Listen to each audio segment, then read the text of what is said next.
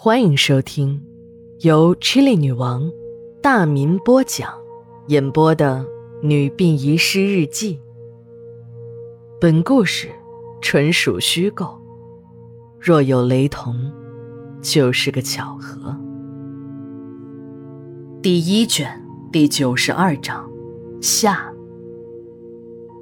不久，国军败走台湾，吉家也跑到了国外。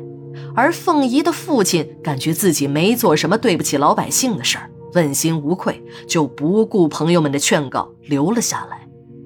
这一个错误的决定，给凤仪家带来了灭顶之灾。解放后，原来的一些乡绅恶霸听说凤仪的父亲要向人民政府检举他们的罪行，就联合起来，把脏水都泼向了凤仪的父亲，众口铄金，击毁箫鼓。面对“众口”一词的指控，凤仪的父亲是百口莫辩，最后被人民政府当成了压迫人民的大恶霸，在城门楼子下面就给正法了。凤仪一家也从宅子里被赶了出去，劳动改造了。这本是一个乡绅之家，无论男女老少都没有做过什么力气活，也没吃过粗茶淡饭的，根本就吃不了穷人的苦。不久，一家人病死的病死，自杀的自杀，偌大的一家人也就剩下了凤仪母女俩还坚强的活着。凤仪的娘身体也不好，在临死前把女儿嫁给了队长的儿子。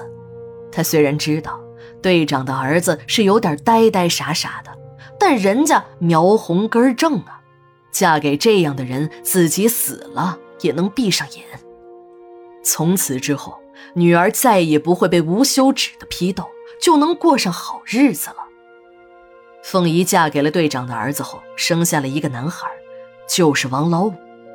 在这个几代单传的家里，凤仪给他们添了一个健康的男丁，一家人都格外的优待凤仪，也格外的娇惯王老五这棵独苗。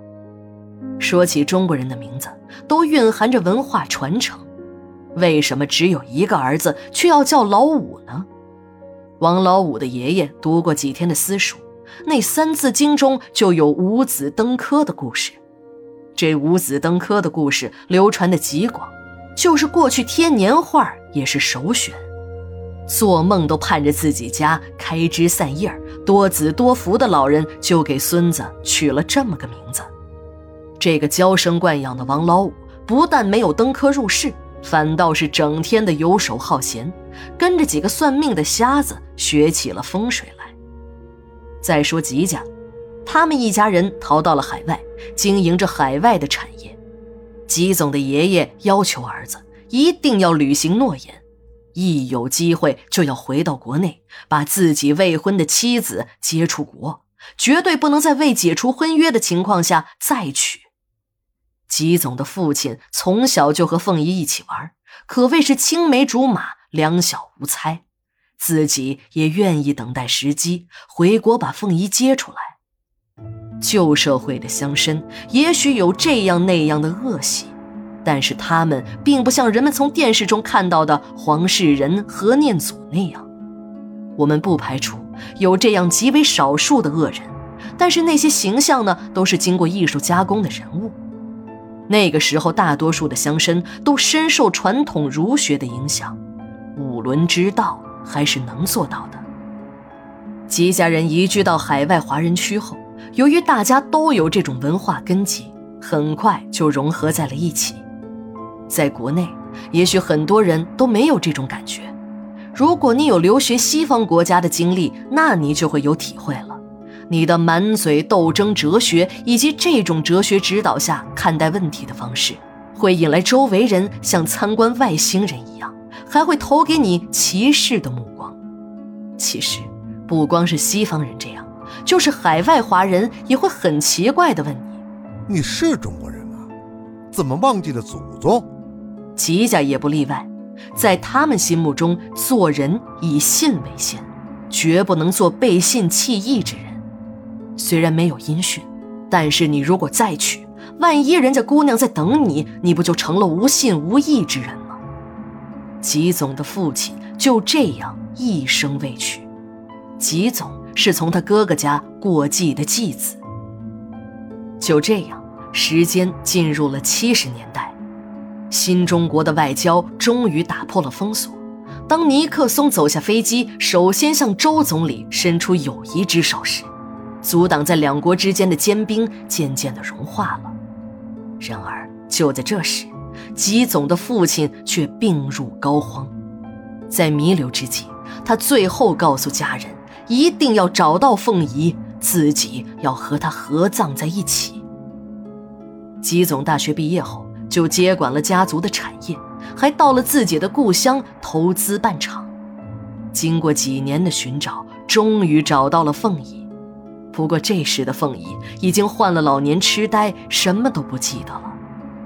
就在老太太临终前，吉总为了达成父亲的心愿，用两百万美元从王老五手中买走了凤仪的尸体，用以和父亲的骨灰合葬。吉总还说：“哎，你这个王老五。”你既然已经同意把你妈遗体卖给我，为什么还要向公安局报案？你这不是有病吗？其实事情是这样的，王老五虽然有钱，但他从来没有见过那么多的美金，就把一皮箱的现金带回了自己家的一个密室，坐着看，躺着数。兴奋过度的王老五慢慢的睡着了，还死死的搂着那个装满了美元的大皮箱。睡梦中，他感觉有人在用手抚摸他的脸，那动作、那呼吸声，太熟悉了。他睁开眼睛一看，这不是自己的母亲吗？凤仪看儿子害怕，就说：“孩子，别怕，娘啊，就是来看看你。你，你，你不是死了吗？”王老五以为自己是在做梦呢，就使劲的掐了自己一下。没错，不是梦，那就是母亲没有死。不对呀，他自己亲眼见着母亲咽气的，难道是鬼？于是结巴个不停。孩子，你怎么能把娘卖了呢？你这个不孝子，快去自首，去自首！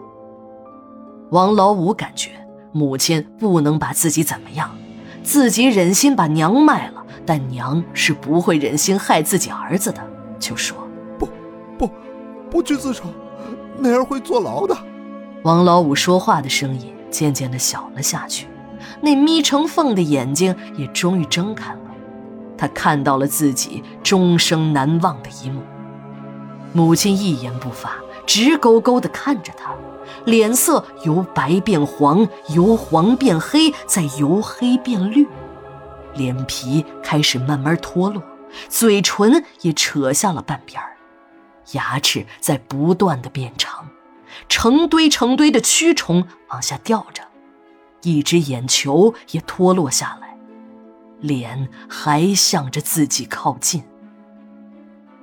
一月十三日，日记连载，明天继续。